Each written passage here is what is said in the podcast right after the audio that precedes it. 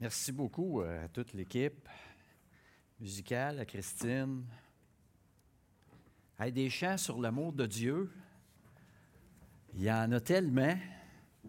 Lorsque je regardais le répertoire, puis Daniel m'en proposait, je me disais, on pourrait faire 30 minutes de plus en chant sur l'amour de Dieu, et puis euh, vous n'auriez pas à m'entendre pendant une demi-heure sur le sujet, ce serait complet. Je pensais entendre quelqu'un crier Amen. C'est correct. C'est bien. Merci pour votre. Euh, eh bien, oui. Euh, Benoît l'a mentionné tantôt. Euh, on est le 12 février. On est à quelques jours de cette première fête de l'année, après le jour de l'an, hein, la Saint-Valentin. C'est difficile d'éviter le sujet surtout si on est en couple. Et j'ai pensé y avoir un titre choc. Mais finalement, je suis allé pour quelque chose de simple, pour être certain de savoir de, de, quoi, de quoi il s'agit ce matin, quel est le thème. Mais euh, non, euh, effectivement, oui, c'est, le titre d'un chant, mais on ne le chantera pas, OK? On ne le chantera pas. Et puis, commencez pas à le chanter dans votre tête non plus. Moi, ça fait trop plus que trois semaines je commence à être tanné. C'est un verre d'oreille. Alors, aimer d'amour. On va commencer euh, ce matin par un quiz. Un quiz. Alors, euh, tout le monde connaît ce symbole-là?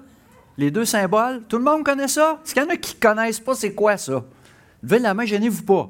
Si vous ne savez pas c'est quoi ça, eh bien, je vous dis, bien heureux vous êtes. Béni de ne pas savoir c'est quoi ça. Vraiment, vraiment. Vous êtes bénis entre toute la foule. Bon, voilà, on est prêt avec ça. Alors, euh, j'aime, j'aime, j'adore. On va dire j'aime. Hein? Alors, euh, est-ce que vous aimez, euh, aimez-vous les chats? Hein? Aimez-vous les voitures sport? Aimez-vous la mode?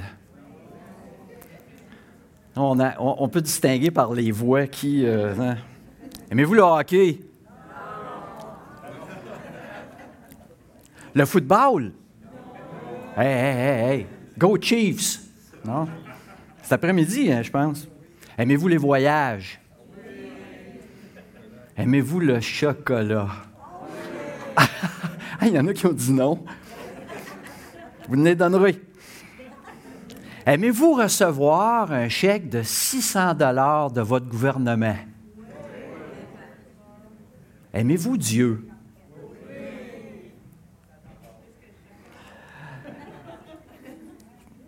Alors, je vous demande de considérer, là, on fait juste une, petite, introspection pendant quelques instants, si vous avez, euh, ce que vous avez ressenti lors de mon avant-dernière question à propos de ce, chèque de 600 dollars ou, 500, je ne sais pas, il y avait une variante, pour ceux et celles qui l'ont reçu par la poste ou un dépôt euh, direct, que c'est euh, comme une, expérience d'émotion. C'est concret, hein, c'est palpable, c'est presque mesurable. Ça fait un petit effet de plaisir intérieur. Pourquoi? Bien parce qu'on peut associer le, cadeau à quelque chose de concret, euh, peut-être pour se procurer euh, quelque chose, se procurer des denrées essentielles ou une petite gâterie ou se faire plaisir ou faire plaisir à quelqu'un qu'on apprécie. Mais lorsque l'on demande, aimez-vous Dieu, ressentez-vous ce même petit sentiment de, plaisir ou de bien-être intérieur? Bon, peut-être qu'il y en a certains d'entre vous ici que leur cœur a fait un triple salto arrière renversé quand on a posé la question.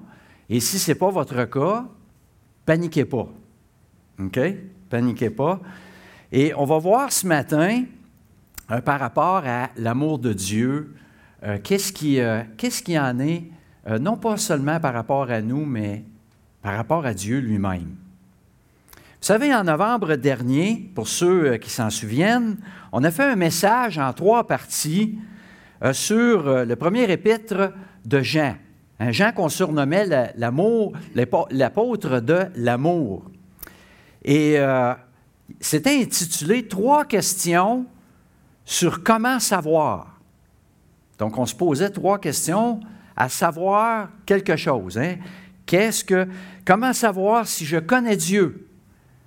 Comment savoir si je crois Dieu? Comment savoir si j'aime Dieu? Alors, on a donné des pistes, des pistes de, de réponse à partir de, de la parole de Dieu. Et évidemment, on les tirait de l'épître de Jean. Mais celui qui garde sa parole, l'amour de Dieu est véritablement parfait en lui. Par là, nous savons que nous sommes en lui. Car l'amour de Dieu consiste à garder ses commandements et ses commandements ne sont pas pénibles. Maintenez-vous dans l'amour de Dieu en attendant la miséricorde de notre Seigneur Jésus-Christ pour la vie éternelle. Donc, ça peut peut-être faire un peu peur parce que ça donne l'impression, à travers ces passages-là, à travers cette étude-là, que euh, tout cela est basé sur notre propre performance. Hein, quand on regarde ça, se maintenir dans l'amour, garder les commandements, garder sa parole, c'est centré sur nous. Et ça peut, ça peut être un petit peu inquiétant. Mais c'est rassurant parce qu'on a de l'aide. On a de l'aide et la parole de Dieu nous le confirme, que premièrement, hein, on peut intercéder, on peut demander au Seigneur de nous aider dans cela, que le Seigneur dirige vos cœurs vers l'amour de Dieu et vers la, et vers la patience de Christ. Or, l'espérance ne trompe point, parce que l'amour de Dieu est répandu dans nos cœurs par le Saint-Esprit qui nous a été donné. Et ce n'est pas un esprit de timidité que Dieu nous a donné, mais un esprit de force, d'amour et de sagesse. Et encore, mais le fruit de l'esprit, c'est l'amour, la joie, la paix, la patience, la bonté, la bénignité, la fidélité, la douceur, la tempérance, Galates 5, 22. Mais mon préféré, mon préféré, ni les puissances, ni la hauteur, ni les profondeurs, ni aucune créature ne pourra nous séparer de l'amour de Dieu manifesté en Jésus-Christ, notre Seigneur. Mais on voyait quand même que c'était, les, questions étaient centrées sur nous. Hein. Comment savoir si j'aime Dieu, si je crois Dieu, si je connais Dieu? Je, je. Et après ça, je sais, je connais. Et, comme on l'a dit tantôt, lorsque l'on pose ces questions, hein, je ressens. Je ressens une, vague intérieure d'émotions positive ou négative. Mais pour ce qui est de l'amour de Dieu, évidemment, on parle de positif, hein, si, si tel est le cas, qu'on le connaît et qu'on le croit. Mais on a déçu bien des gens, bien des gens à la lumière des Écritures en leur disant que ce n'était pas une question d'émotion, de sentiment, mais c'était une question d'obéissance, une question de positionnement. Mais c'est tout à fait normal de, rattacher l'amour à des émotions et à des sentiments, évidemment. Les Saintes Écritures font état de trois types d'amour. Hein. Il y a comme trois groupes de mots en hébreu et en grec qui font référence à l'amour. Premièrement, le premier type qui fait référence à l'amour physique, le mot éros.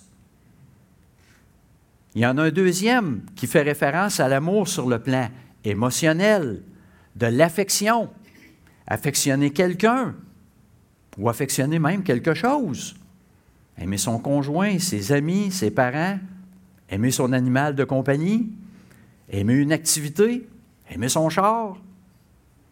Ça, on, peut le voir à juste la quantité de temps que la personne va le frotter.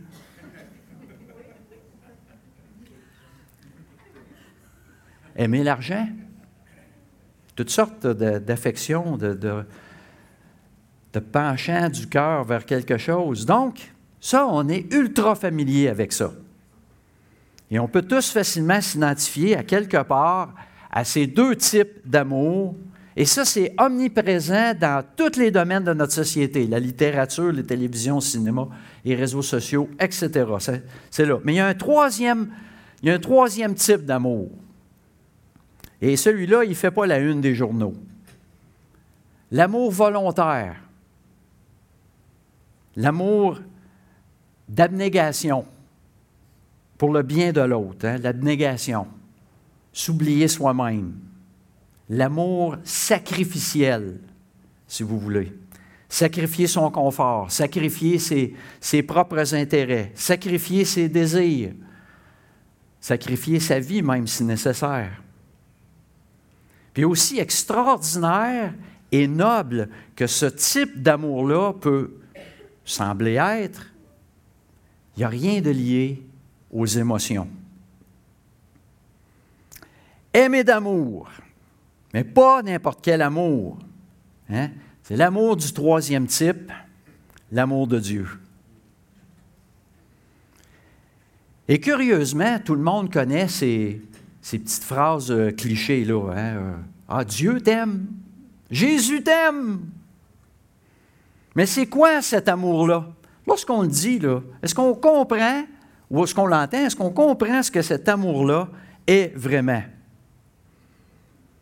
Alors, ce qu'on s'entend à dire entre croyants, hein, c'est que Dieu est à l'origine de tout.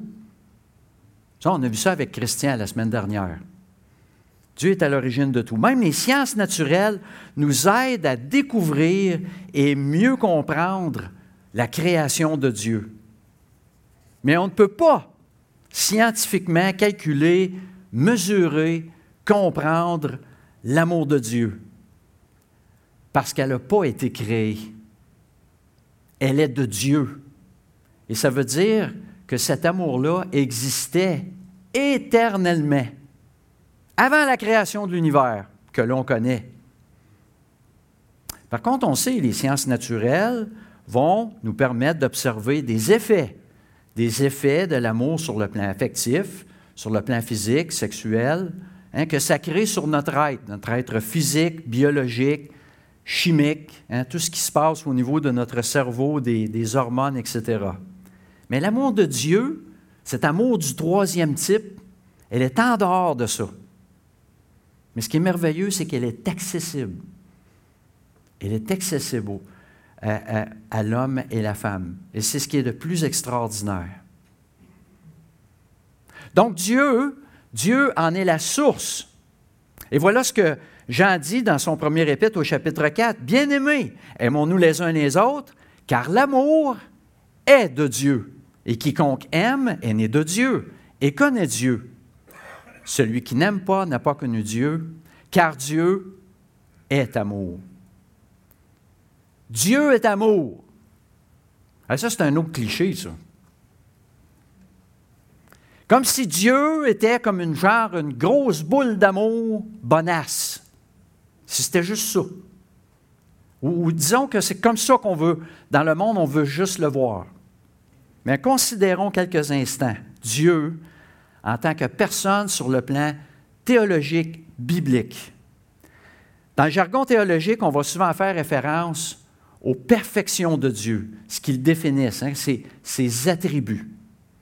Et plusieurs vous les connaissez bien. Hein. Il est unique, il est autosuffisant, immuable, infini, éternel, omniprésent, omniscient, omnipotent, sage, bon, plein de grâce, miséricordieux, patient, saint, juste, jaloux, bienheureux.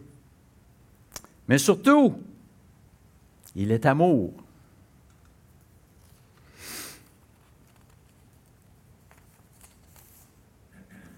Et tous les attributs de Dieu sont toujours présents et parfaits en même temps. Ils sont tout le temps là. C'est pas qu'il y en a un qui disparaît un moment donné, il en fait apparaître un autre. Un peu comme nous autres, d'un fois. Un Dieu n'est pas une personne avec les émotions en montagne russe qui perd les pédales de temps à autre. Tous les attributs sont constamment en parfaite harmonie un Dieu trinitaire, trois personnes qui existent en une et qui sont en parfaite harmonie et parfait amour. Moi, j'aime le fait que le Dieu des Écritures puisse démontrer dans son essence l'exercice de ses, euh, attributs.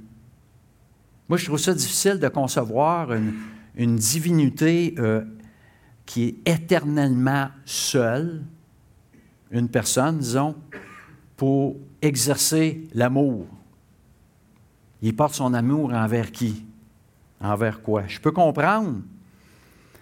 Je peux comprendre aussi euh, autosuffisance, mais être amoureux, je ne sais pas. Par contre, je peux, je peux facilement concevoir dans le Dieu trinitaire l'amour, la bonté, la grâce, la miséricorde qui, sont ensemble. Mais c'est difficile de comprendre. C'est difficile de comprendre comment justice, comment justice et amour vont faire bon ménage. Surtout l'autosuffisance. Il a besoin de rien d'autre que lui-même, mais en même temps, il a la pleine et parfaite détermination de se donner aux autres.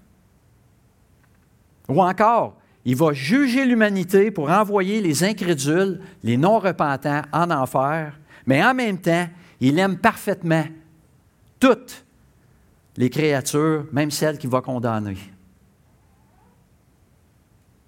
Mais vous savez, Dieu n'a pas mis son amour de côté pendant quelques années pour punir Israël hein, de ses péchés, pour les envoyer en exil pendant plus de 70 ans à Babylonie.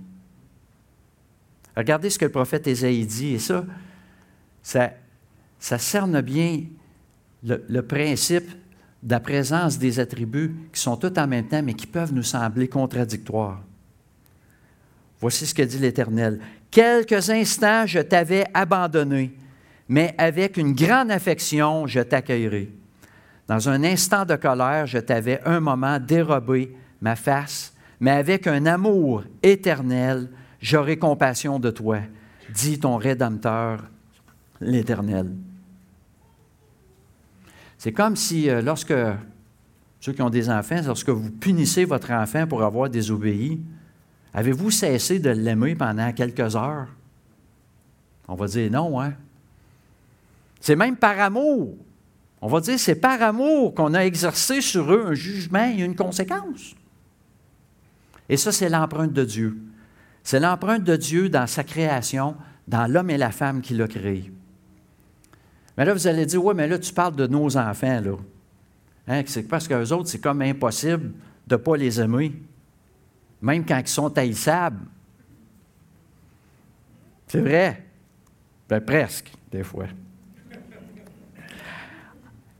Euh, on peut comprendre ça. Euh, on prend l'exemple d'un magistrat quand il condamne un criminel à l'emprisonnement, à perpétuité, moi, je ne suis pas convaincu que le magistrat agit en même temps par amour pour le type. Disons qu'il agit pour le bien et par amour pour la société. Mais j'ose ajouter que dans, cet exercice-là de, justice, de jugement, ça apporte dans nos cœurs comme un petit soulagement. Hein. C'est comme l'effet secondaire de notre de notre désir de, vengeance? Hein, c'est là. Mais on ne dira pas comme ça. On va plutôt dire justice a été faite. C'est pas facile d'aimer comme Dieu.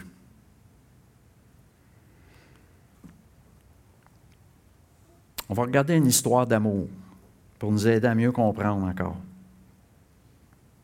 Tout le monde connaît bien le prophète Osée. On l'a tous lu plusieurs fois. L'histoire d'Osée, euh, moi, je, crois, fait partie de la liste des événements de la Bible, des récits de la Bible, que j'appelle les, Qu'est-ce que c'est ça? Hein, on pourrait faire une petite liste. Je me souviens à l'école du dimanche, les jeunes et les ados étaient bien fascinés par justement des passages des Écritures qui euh, euh, peuvent être difficiles à comprendre ou disons qu'on dit que ça ne fit pas avec notre, culture ou nos valeurs occidentales du 21e siècle. Et puis là, on, sortait, on avait à chaque dimanche, on avait le, passage Qu'est-ce que c'est ça? Et puis ça, ça fascinait les jeunes de, Et puis on allait dans certains passages je ne donnerai pas de détails, mais je pense que vous en connaissez déjà euh, certains. Et euh, on, se pose la question, pourquoi Dieu agit comme ça?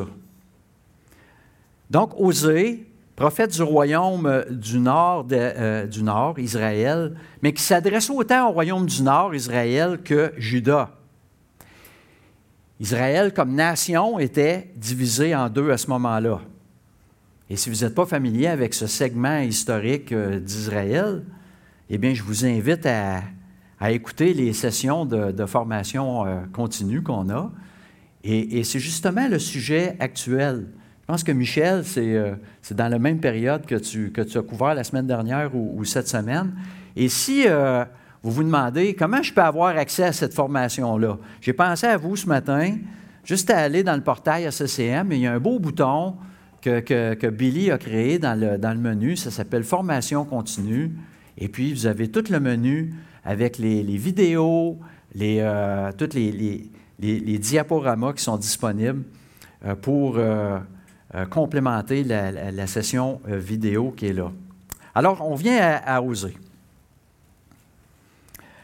Alors, dans son texte, euh, euh, Osée mentionne Éphraïm, hein, puisqu'il s'agit de la, plus importante tribu du royaume du Nord, et, il a exercé son, ministère de prophète pendant plus d'une quarantaine d'années, de 755 à 710 avant Jésus-Christ. Donc, plusieurs rois ont entendu les avertissements du prophète jusqu'à la chute du royaume d'Israël, du royaume du Nord, en 722 sous l'invasion assyrienne.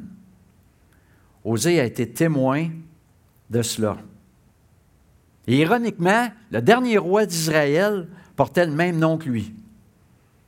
Et le roi ne portait pas bien son nom, hein, puisque Osée signifie essentiellement dans la racine du mot euh, comme Josué et Jésus, hein, salut, qui sauve. Le message d'Osée n'était pas différent de son prédécesseur Amos ou de ses contemporains, ses euh, Ésaïe et Michée, qui eux étaient au royaume du Sud en Juda. Il demandait, hein, il implorait, il criait à, la nation de quitter l'idolâtrie, l'immoralité dans lesquelles Israël s'était abandonné et de revenir dans les voies de l'Éternel Dieu.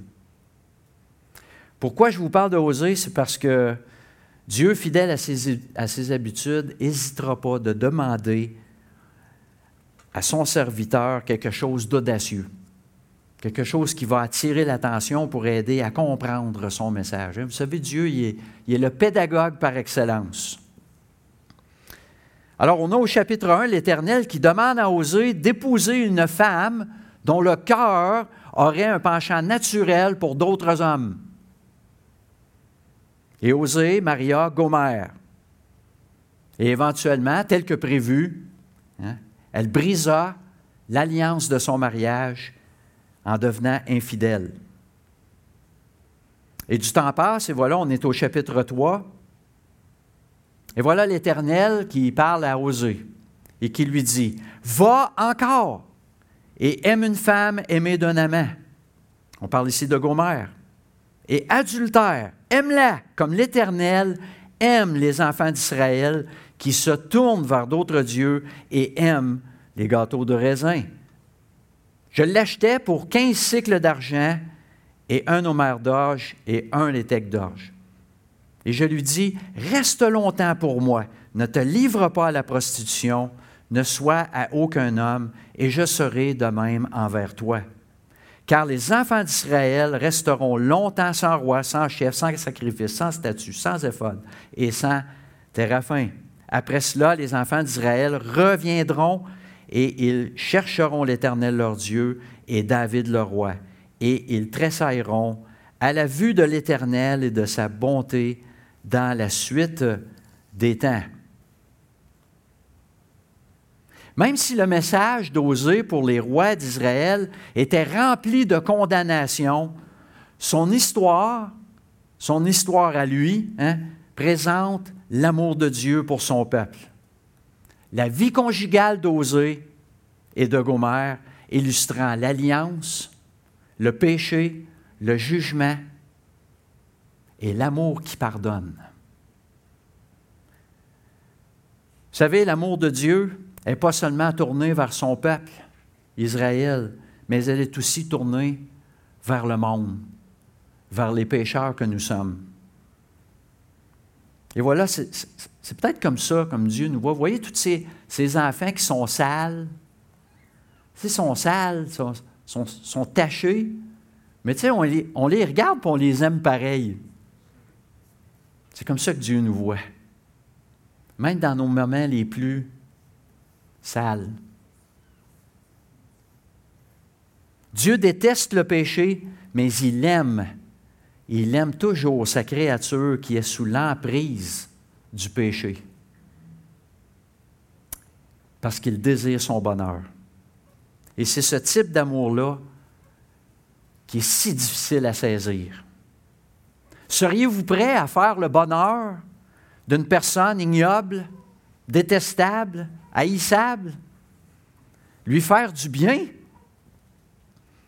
Sortir de votre confort pour l'aider? Mourir pour elle? Moi, je ne suis pas sûr. Le plus loin que je suis prêt à aller, c'est euh, de lui dire simplement que je, peux, euh, je peux faire comprendre que je ne veux, veux, pas de mal, je vais prier pour elle.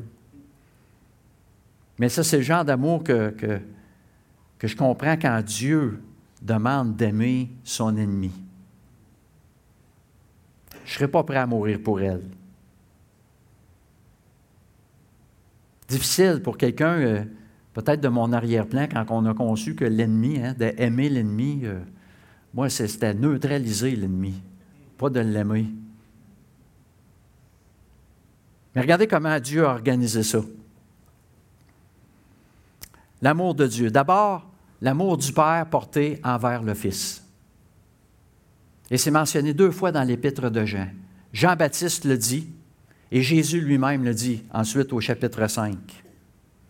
il avait raison tous deux de le dire parce que le Père lui-même qui est dans les cieux, il le dit à deux occasions, au baptême de Jésus et lors de sa transfiguration. Et qu'est-ce qu'il a mis dans le Fils? Toute son affection. Pas le trois quarts, pas 95% il l'a tout mis. Tout l'amour du Père est mis dans le Fils.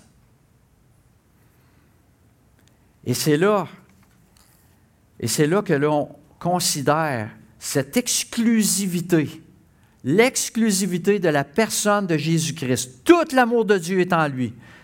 Et on peut comprendre pourquoi le personnage de Jésus-Christ est si important lorsqu'il faut répondre aux trois questions.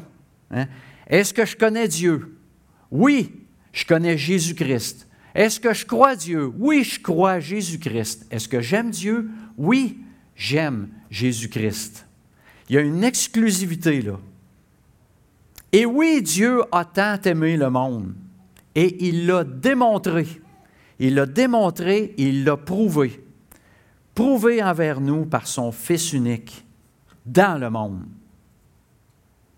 Vous savez, c'est, et, Adama pourrait euh, certainement vous témoigner de cela lorsque l'on euh, discute avec euh, des musulmans et on demande est-ce que, est-ce que le, Dieu auquel tu crois est-ce qu'il a prouvé, est-ce qu'il a démontré dans l'histoire sa miséricorde? Est-ce qu'il a montré sa miséricorde dans vos Il l'a-tu fait d'une certaine façon et, que tu puisses le voir concrètement, le comprendre? Et, ça, c'est tout un exercice pour le musulman, de trouver une preuve de la miséricorde de Allah. Et on peut leur parler de la miséricorde de l'éternel Dieu à travers le Fils Jésus-Christ. Dieu a tant aimé le monde. L'amour de Dieu qui a été manifesté envers nous en ce que Dieu a envoyé son Fils unique dans le monde afin que nous vivions par lui. Car c'est son amour pour nous, hein, on le dit souvent ici, c'est son amour pour nous qu'il l'a gardé cloué à la croix. Pour prendre pour nous la conséquence que nous méritions pour nos péchés. Hein, quand j'ai demandé au quiz, euh, Aimez-vous Dieu? Eh bien, si euh, dans, votre pensée, si Jésus attaché, hein, cloué à cette croix, à votre place, était la seule et unique raison qui vous venait en tête, vous avez compris l'essentiel. J'aime Dieu parce qu'il s'est donné pour moi. Il a pris la conséquence que je méritais. Et je veux revenir à, à mon titre, cette, cette chanson qu'on a évoquée, et, c'est vrai, ça m'a, ça, m'a un peu surpris. Je ne la connaissais pas vraiment. Mais lorsque j'ai euh, considéré les premiers strophes, et je vais vous les partager, puis imaginez que, imaginez que c'est Dieu qui parle dans ces paroles-là, pas, pas l'auteur de la chanson, mais que c'est Dieu qui parle d'aimer d'amour. Regardez ça. Aimer d'amour, c'est aimer comme moi je t'aime. S'aimer d'amour, c'est aimer comme moi je t'aime. Depuis que tu es là, je ne pense qu'à toi. Tu prends tout mon temps. Tu es tout ce que j'attends. Il nous attend. Il vous attend. Est-ce que tu fais encore attendre Dieu? Qu'est-ce que tu attends? On a tous, vous savez, on n'a pas tous l'opportunité de, de réfléchir à l'au-delà euh, dans les jours, peut-être les, heures qui précèdent notre mort. C'est parfois soudain. Et là, c'est trop tard pour y penser. Mais tu es ici ce matin et ce n'est pas un hasard. Considère, considère sérieusement ce que Dieu offre. Et c'est entièrement gratuit. Ça ne dépend pas d'aucune de nos performances, mais d'accepter d'accepter cet amour qu'il y a pour nous, qu'il y a pour toi comme, comme être tel que tu es. Et c'est souvent ce qui fait résister les gens. Ah, je vais, je vais arranger telle chose, ah, je, vais, je vais régler telle affaire avant. Il veut t'avoir tel que tu es. Parce qu'il t'aime comme ça et il t'a sauvé pour ça. Je termine avec ça. Salutations bien euh, que j'aime bien de la part de Paul dans sa dernière euh, lettre à Corinthiens, que la grâce du Seigneur Jésus-Christ, l'amour de Dieu et la communion du Saint-Esprit soient avec vous. Prions. Seigneur Jésus, euh,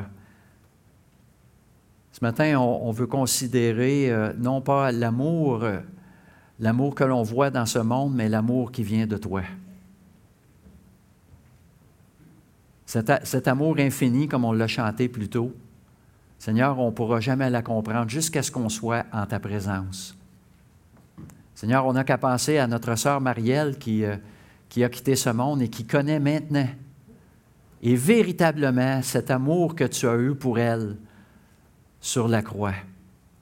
Et Seigneur, euh, pour euh, nous qui t'appartenons, nous allons connaître cet amour infini un jour. Mais en attendant, Seigneur, continue. Continue, Seigneur, de nous, de nous aider, de nous maintenir dans cet amour.